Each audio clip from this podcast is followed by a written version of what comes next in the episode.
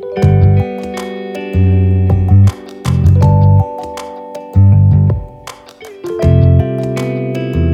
イプレ鎌倉カルチャー。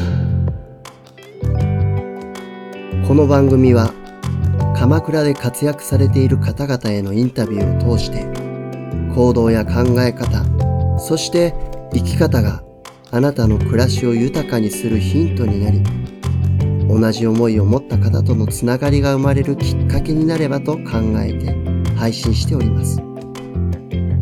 その人との距離が声を通して少しでも縮まれば幸いです。皆さんこんにちは。マイプレ鎌倉の松尾修です。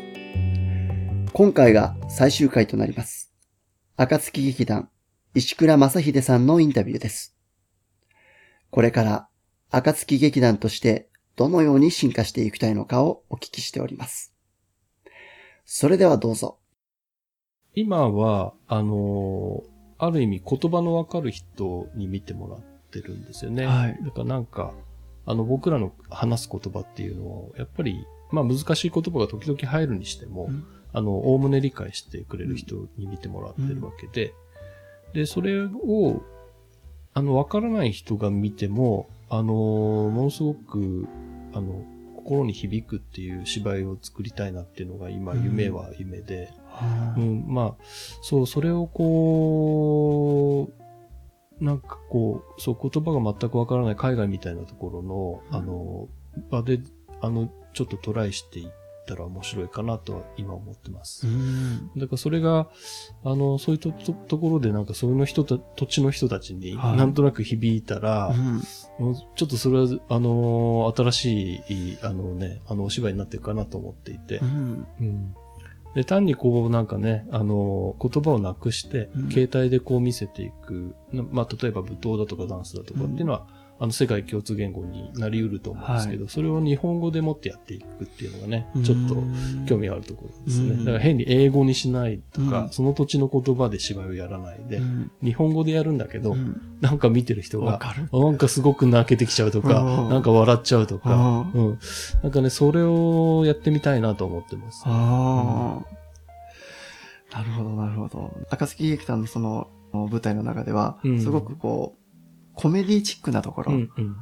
くすって笑わせるようなところは結構入ってるうんのかなって思うんですけど、うん伝えたいことをこう、うん。シリアスに伝えるっていうことは多分できるかもしれない。うん。コメディが入ってくると、うんすごくこう、うん。あのー僕なんかはちょっとハードルが高いのかなと思ったりするんですけど、その辺のセンスというか、あの、自分がうん。笑ってしまう、うん。そして相手も笑わせるっていうようなところ、うん自分の中でこう捉えてるところ、自分が面白いっていうような人間のその、うん。あの動きの中で、うん。動きというかその関係性の中うでん。あったりするんですが、なんかね、あのー変な話ですけど、はい。その、お葬式でね、うん。あの、親が死んだお葬式に出てても、コメディ要素はあると思うんですよね。だからなんかこう、つい笑っちゃうところとか、ものすごい悲しい中でも、うん笑いの要素って絶対あるんですね。はい。で、そこっていうのは芝居でもすごく重要だなと思っていて、うんだからどんなシリアスなシーンでも、はい笑いの要素は必要だと僕は思うんですよね。うんだからなんか、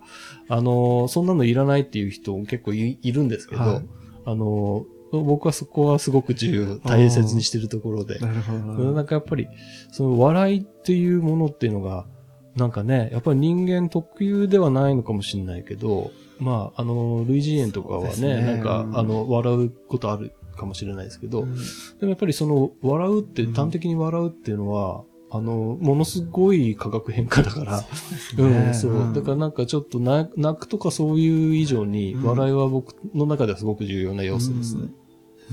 見てる人、うん。反応するかどうかわからないけど、うん。あなたに言ってるよっていうような感じがしますね。コメディが入ると。なるほど。ですね。あと、そうですね。グロテスク、はい。に再演となりますけれど、そうですね。はいえっと、場所が、会場が西三風サローネっていうね、あの、里見トーンさんっていう作家さんが、あの、自分で設計して作ってしばらく住まわれてたはい。お宅で、で、まあ、洋館なん、洋館、洋、洋の建築と、うんえー和の建築の、まあ、合わさったような建物ですね。で、なんか、まあ、僕らが舞台にするとこは洋な部分なんですけど、はい。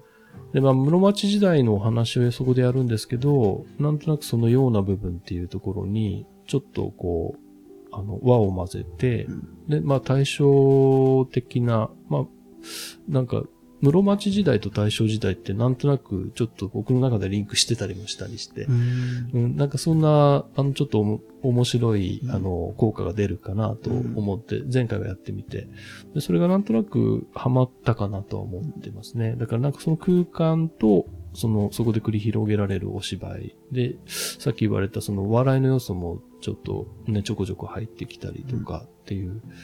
で、そういったところっていうのが、まあ一つ魅力かなと思います。うんで、もう一つは、あの、パウロ・クレーの芝居をやった時に、僕らは、あの、あ、なんか、いつもですね、あまあああいう空間でやると見にくいんですよね。あの、お客さんからすると、見切れがすごく多く出ちゃうんで、これはまあ劇場でないところでやる、あの、デメリットなんです。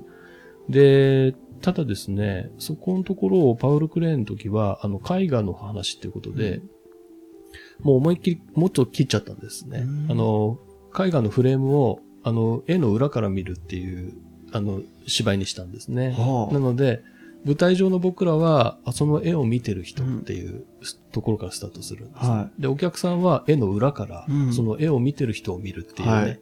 まあそういう、あの、お芝居にしたんですね。うん。その時にそのフレームを切ったんですね。はい。で、あの横もそうなんですけど、上と下も切ったんで、で、こういう四角いフレームはいで芝居を覗き見る感じになったんです。そうすると下も切れるんで、うんまあ、あの、ある意味見切れだらけなんですね。でそんなのがあったおかげで、今回の、えー、グロテスクも、見切れっていうところを割合大胆に、あの、切っちゃって演技してるんですね。はいはい。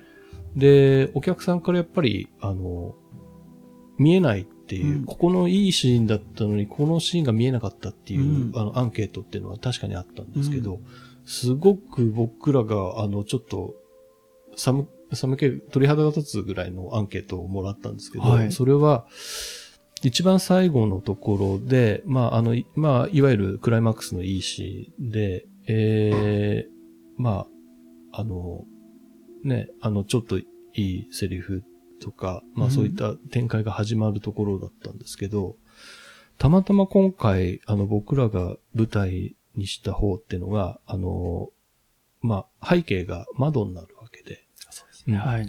で、そこの窓のところっていうのを、やっぱり照明を当てる関係で遮光するんですけど、その、暗幕を張ったんですけど、はい。それがあの、外の、あの、太陽の明かりの加減で、うん。えー外の木の影が映ったんですね。はで、それが自然に、あの、風が吹くとナチュラルに揺れてっていうのが、あの、ある意味僕らが、あの、予期してない舞台い。効果を出したんですね。はい舞台装置になってくれたんです。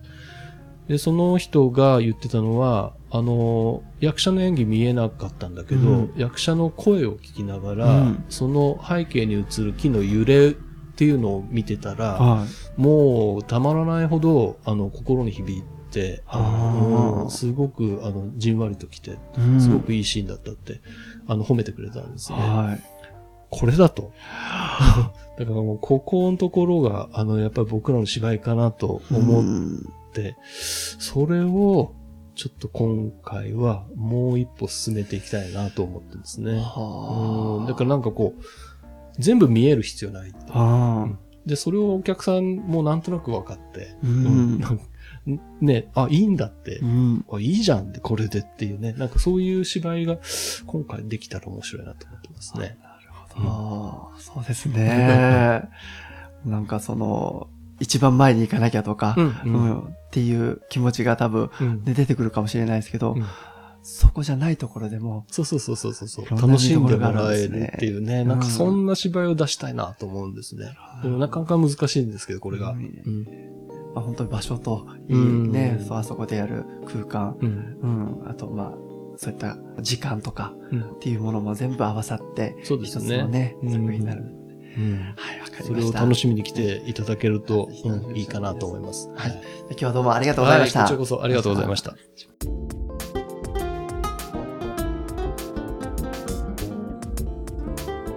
いかがでしたか？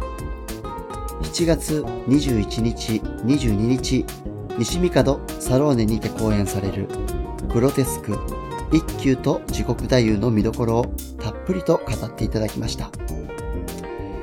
演劇のチケットや詳細につきましては、暁劇団で検索してみてください。